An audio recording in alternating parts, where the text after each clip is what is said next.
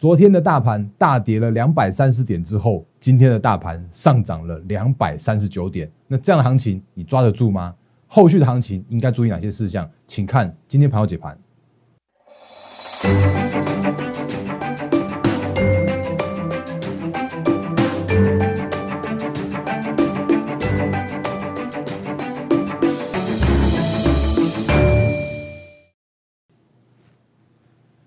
各位投资朋友，大家好，欢迎收看今天二零二一年二月二十五号星期四的《忍者无敌》，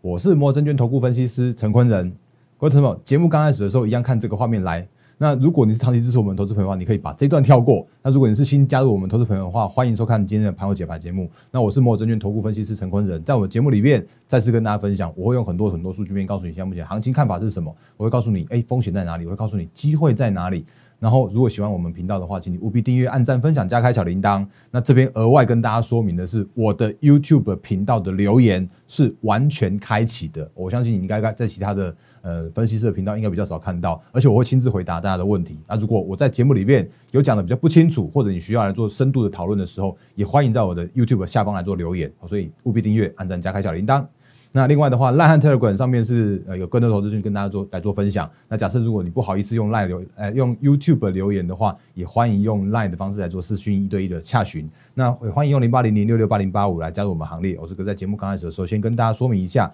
那另外我的粉丝群也正式开张，也欢迎加入。然后里面有这么多这么多多好康，我就不要一一点过了因为这不要占用大家太多时间，大家应该来看盘后解盘的。那所以你只要按那个加入粉丝群就可以喽。来节目刚开始的时候，先借我一分钟的时候。小小一分钟而已，来，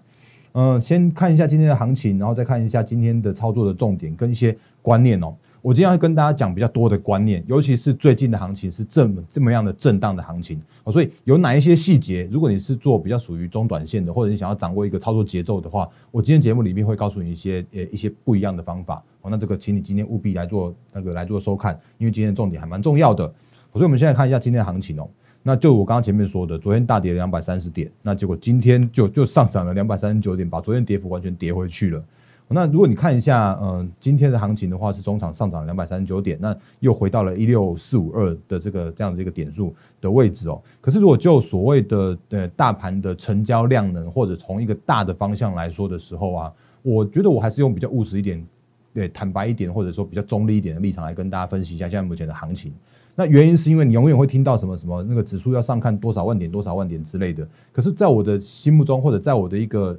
呃行情的分析的角度来说的时候啊，行情告诉我什么，我就告诉你什么。那比方说，在红盘的那天五百五十九点大涨的那天的时候啊，我就告诉你说，哦，大盘上涨了过后，就是指数全指股上涨过后啊，就还有中小型的来做轮涨轮动来做接棒。哦，所以后续的话，你就看到，哎，中小型就确实是这样那个接棒演出了。那我也告诉你一件事情，就是那其实你在这个轮涨过程中，或者大盘上涨的过程中的话，那有一些族群已经到了一个相对高的一个评价的地方。比方说像是半导体，我看的非常非常非常好哦，因为我我每次节目里面都这样讲。那可是有一些问题，叫做是说啊，这个这个时间点的半导体，他们已经也都把所谓的今年的上涨的涨幅，或者今年的基本面都涨完了。除非有人开始反映所谓的明年的基本面或者明年的趋势的成长动能，那不然的话，这个短线上面的相关的半导体族群会在这边去做一些震荡的这样的现象。好，所以大盘的部分来说的话，我就跟大家提醒，叫做是可能会在这边去做一些震荡的整理的行情。然后我也讲一个更坦白一点、更务实一点的，叫做是行情在这边去做整理，要整理几天我不知道。原因是因为你如果看我们最近的这这几天的行情的解析来说的时候啊，你就会发现说，哦，原来你看上涨一天，只上涨一天而已。就这样整理了六天七天的这样的一个水准，你看一二三四五六七，到今天为止的话，是大盘已经连续震荡了七天了。那甚至昨天有呃，就是有那个中天财经节目问我说，那如果这个会不会有所谓的拉回的过程？那我其实我也觉得说，如果真的有所谓的拉回的时候，我也跟大家分享了，就是反正这个时间点，如果是多头的话，你就看这个多头的趋势，或者是说在看每一次的创高时候的一个拉回的过程。它能不能够守稳所谓的支撑？那所以我昨天也提醒大家，所以说如果有真的有所谓的行情有拉回守稳支撑的时候，你可以观察一下这个支撑力道。比方说之前就是跌破月线之后，就可以很快的站回去。那今天的话呢，诶，大盘不理会我的这样子一个一个那个诶提醒或者是这样的一个观察，它根本也没有来测所谓的支撑那个月线的支撑，它就继续在这边做高档的震荡的整理这样行情。所以今天行情其实我觉得还还蛮不错的。那不过如果就你说要马上上攻的话，我就觉得说，哎，那不如让这个行情来做适度的整理，会更加的健康。那贵买中呃贵买指数的话，一样行情看法哦，就是毕竟连续涨了四天之后，就连续这样咚咚咚咚，因为之前那个内资法人都已内内资主力都已经把所有的结账都已经年前结完了。那年后要做买进的时候啊，他们必须要很快的去做买进，而且他他不要买那个大型股，他不要帮那些那个外资外资投信去做抬轿，所以他们用力的买进的那个中小型股。那买完之后呢，也要去做一个适度的整理。所以你看到今天虽然有有一度创高，可是在这边又又好像有点压回的这样的现象。那不过这个行情来大方向来说的时候啊，我依我认为依然都是所谓的多头是没有任何问题的。那原因是因为资金行情依然持续，然后这个行情的话是属于偏多的这样的一个看法，就是。也也是跟大家提醒啊，就是技术面的看法，到是只要是创高，它就是多头哦，所以这种这种我觉得是顺势操作，你就是应该在这个市场上面这样来来做操作哦，所以这就是行情的看法的部分，也花了一点点时间跟大家聊一下。那另外的话呢，我今天早上，因为其实如果你有看我每天的那个 Telegram 的那个每天早上的盘前的话，你就会知道说，哦，其实那个大然哥真的还蛮早就就起床，然后就把这些相关的讯息来来分享给大家的。那行情的看法的部分的话，你不要说我今天懒惰。那而是其实我觉得行情的看法其实就是就是一样的话，我就写写重生了。重生资金行情，类股轮动。那我们用用选股不选市的方式，适度整理，让后市更健康。然后这边又又在重生，哦，这边有一些重生的部分。那其实我觉得就是跟大家分享这样的观念。所以如果你有长期看我们节目的话，你就知道，哎，其实我我在操作面上面的话，我就比较喜欢用所谓的顺势操作，我不要去预设立场。行情告诉我什么，我就告诉你什么。那行情告诉我哪一些是操操盘的重点或操作的重点，我就告诉你这些是可以留意的相关的族群跟对象。哦，那如果有好股票的话，我也会在我们的节目里面来去做分享给大家。那另外的话呢，其实你会会看到为什么要说资金行情持续，原因是因为如果你看像昨天我有跟大家说过，实际上像公债值利率，呃，十年期公债值利率，美国的哦，那就算真的有创高创高到所谓的一年的新高，可是你不用担心这些问题。原因是因为它只是造成了短线上面的股市的吸引力没有那么样的一个强大了。可是就行情的角度来说的时候，我觉得从从大概那个到第一季末之前。的这个行情都依然是偏多，可以来做来做乐观看待的。那至于 Q two 的时候，可能会或许因为有一些呃公司企业获利到了一个相相对高基期或者是相对高点的这样一个这个时间点，那那个时间点我们会再来跟大家提醒说，哎，你应该注意哪一些事项的重点，我都会在我的节目里边来跟大家来做说明。所以我不会跟你一路喊到哪里去，但是我会一步一步的。就是把行情的推演都讲清楚、说明白，告诉你大家给告告诉给大家听。那甚至呢，也看一下这个新台币汇率哦。那我我最近我今天早上这个盘前也讲说，新台币汇率又又再创了二十三年的新高。那那个到昨天为止，甚至呢到现在今天为止的话，你看今天还在这个二十七点七七二对一美元，又再创下了二十三年二十三年多以来的新高的水准。到那个收盘的时候，它应该还是会被那个我们的央行去调控回去嘛。可是，如果就一个趋势来看的话，你就讲说，哦，原来这个资金还在源源不绝的流入到台北股市、台湾股市这边来，哦，所以行情看法，我就用这些相关的客客观的部分来跟大家做解析。那也快速的、快速的跟大家归纳一下，我就是在这边行情展望的部分的话，我稍微多了一个 new 的部分。那前面的部分的话，就直接都都跳过了。那 new 的部分的话，我们可以，我之前跟大家分享过，营收创高，你要看创历史新高。哦，那因为一月的话，你不要单单看年增率，哦，原因是因为一月年增是比较没有没有太大意义，因为它就是去年就是过年，所以今年一月本来就会年增，所以你要再创看再创历史新高的个股来说的话，这边去选股你会选到一些哎不一样的股票哦。那另外的话呢，古人有跟大家说过了，就是时序也也接近到所谓的财报，就是二零二零年的第四季季报，也就是年报要准备要公做公告了。你会看到最近又开始有一些陆续的财报公布了，那我会我会告诉你说，哎，财报公布有什么重点，然后那个法说公布有什么样的重点，或者有一些利多公布的时候有什么重点，我们等下来再来做说明。那另外的话呢，法人开始会做所谓的季底做账了，他们这个时间点要开始布一些呃个股，然后让他们在三月底之前的那个做账的那个绩效来说的话，就会做得更漂亮的这样的绩效。那这个都是后续的选股你应该注意的事项。那当然，行情依然看好的就是半导体上中下下游，可是问题叫做是这个时间点，它可能有一些比较少稍微估值高一些些，所以这边来说的话，让它行情再做震荡一些不是坏事。那另外的话，电动车也依然是持续看好的题材。你看，像今天的红海。那泛红海族群又开始动起来了，有没有？那原因是因为什么？原因是因为你看泛红海，红海他就他就说他他现在要跟那个呃 Fisker 来做来去做合作，那预计的话会在二零二三年来去做电动车的量产。那为什么我们要说所谓的二零二三年？那其实真的还蛮遥远的那个时间点哦。可是如果就所谓的这个时间点来说的话，会有一些题材，就是你当有一个题材出现的时候，你就会有一些那个就是行情就会轮动，那这些个股就会开始转强的这样一个现象发生。好，所以这都是大家可以来做掌握的部分。那当然，五 G WiFi 六也是看好的部分哦。那千金比价的部分来说，我我这几天也跟大家说过了，就是如果还依然还有千金持续在做创高的时候啊，你就会知道哦，原来这个时间点就是所谓多头行情，而且这些千金都代表着一个时代或者一个产业的龙头，一个一个产业的全值的很重要的部分哦。那比方说像像这几天，你看联发科也也几乎又要到触碰到千金，它有碰到了，可是它又又又拉回来这边了。那我觉得还是跟大家老话一句。联发科，我从六百块以下，我就跟大家说，你就不用去做杀低，然后它就是一个有有这 有这样挑战挑战高点、挑战千金的这样的架势，然后甚至它像今天的话，也会回到所谓月线附近了。那过往的话，它回到月线，其实都是一个嗯，大家可以留意的地方哦。那后续如果它，比方它今年的获利大概接接差不多接近四十块法的预估，二十五倍本一比就是一千块所以这个都都没有太大问题。然后呢，最近这几天又发生了一个千金又跑出来了。这是富邦煤八四五四的富邦煤，那富邦煤它是它就是某某台，那宅经济就是现在目前这个时间点，大家可以就是可以多留意的这个部分。原因是因为这个时代因为疫情的关系，所以造成了我们一些生活习惯的调整。那有一些呃像什么什么口罩一那个口罩那种东西的话，就是就那个一定都是景气循环，那都已经过气了，那个我不会跟大家说。可是如果真的有一些是所谓的因为呃新经济的诞生而带来的一些新的这些商机的话，这些都是我们会持续关注的。你看，像这个网络网络购物也是，富邦美也是，那甚至像是我们之前跟大家说过的一些，像是什么那个什么乔威啦，这些都是都是嘛，因为它就是做那个电源供应器的，它就是做 DIY 的，以前没有这些东西，那现在现在的话都都需要啊。不过这个创高之后拉回，那个创高之后你可能要自己斟酌，自己斟酌那个相关的那个买卖点或者是那个停损停利点。哦，那我不我不讲所谓的买卖价位的部分，哦，所以这个是我一直谨守的这样的一个法规的分际跟我们会员的这样的权益的部分哦。那接下来讲这个财经最大条之前呢，我先跟大家聊一个题外话哦。那原本我今天要讲财经最大条是，你会看到，哎，大然哥你很少讲所谓的生计啊啊，可是我为什么今天要讲生计？我讲我要讲说，今天有一些操作的观念要来跟大家来做分享。那今天的盘中，你如果有看盘的话，你应该会知道今天的盘中最强的族群应该有哪有有大概有像面板有没有？然后有像是那个航空股，那航空股也有投资朋友在我下方做留言，我等下再再来说说明。我先讲一下面板的状况。那如果看我我看看我节目的投资朋友的话，都会知道说我会喜欢用我的一些教学或者一些观念来跟大家分享。那当然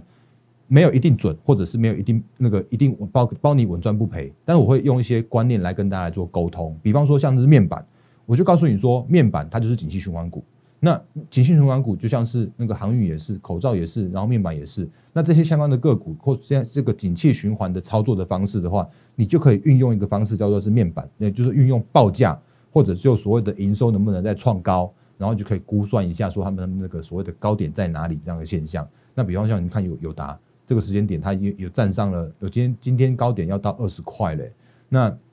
它现在目前的这个那个评价也相算相对的合理跟客观的地方，因为。它的净值就大概在这个地方，十七块，好像我记得好像之前十七块左右吧。然后像是那个群创的话也是，那今天群创的话也大涨七点二三 percent。那可是我我当我讲到群创的时候啊，我就要复习昨天跟现在目前要跟大家来分享跟沟通的观念了，就是所谓的呃景气循环股，那它就是看报价嘛，它就是看营收跟获利嘛，只要在创新高的这个过程中，它就会持续股价就会持续上涨，就会跟着上去。然后呢，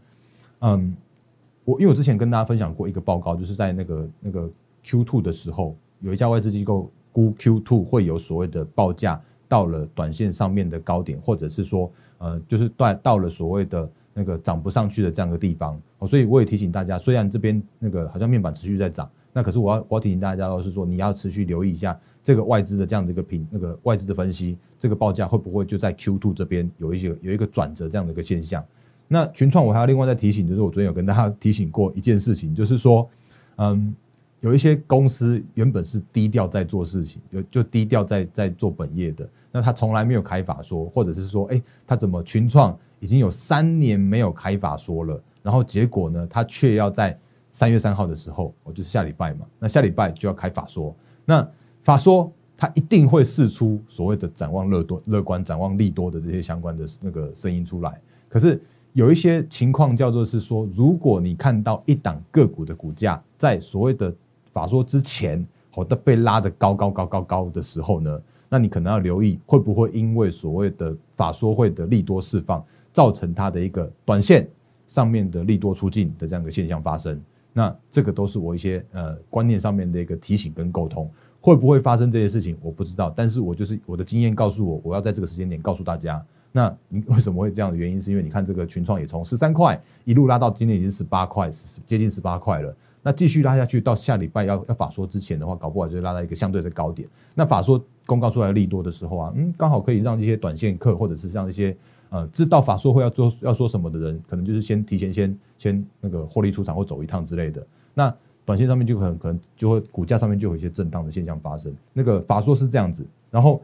那个有一些像是利多，就是有一些利多释放的时，利多释放之前或者利多释放的那个时间点，都会是这样的一个现象发生。哦，那或者比方说，就就举一个今天直接发生的例子，就是今天有，哎，昨天新兴法说嘛，对不对？那你也看到它的股价就是从八十几块一路拉到拉高到一百块的，你看短线上面也拉了快快两成的这样的一个空间哦，八十从八十拉到一百零三。那昨天的法说，他讲的超好的，说要扩厂什么的，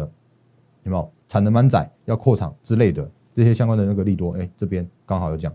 刚好把它开出来，来什么什么投资计划启动啊，明年要开始要要量产之类的这些这些现象。那可是你看哦，今天的半那个就是那个窄板三雄，就是包含星星，今天它跌了一点四四 percent，今天大盘大涨两百三十九点，就它跌了一点四四 percent。那其他两档的话，你看锦硕今天还涨三趴，然后八零四六的南电的话，今天还涨三点七三趴。所以有时候就是这样子一个操作的方向，那这个或许比较偏向于短线上面的一些相关的提醒给大家，就是如果短线上面被拉得高高的，那你如果看到一些法说啦利多公布的这些相关的利多的时候，那或许会变成是哎利多出尽，然后后续又又修正回来，那才会重回到它的一个后续的这个趋势的轨道上面去。好，所以这是要跟大家来做一些提醒跟那个留意的部分。那也因为这样子，所以我今天要讲一档特别讲一档股票，就是这个合一。四一呃四七三四七四三的合一，那如果你有看我长期节目的话，你会知道说，其实我去年的时候，我对于那个什么天国一辉，对于那个那个时间点的那些那些标很凶的股票，我都是呃不以为然的这样子一个状况。所以你看，像像去年的那个那个个股啊，它终究就是回到它的所谓的基本面的部分嘛，有没有？四七四三，这个是合那个合一的部分。那你把时间拉长到去年，有没有？它就飙上去之后啊，就这样子那个就这样崩下来。从四七六，然后就崩到剩下一百一百五六十六七十这边这个位置。那其他的像是什么什么那个信汇都是这样子的现象，有没有？它从三十块飙到六十几块，又回来到这个三十几块的这个位置。哦，所以我常常跟大家分享的到的是，股价终将要回到所谓的基本面。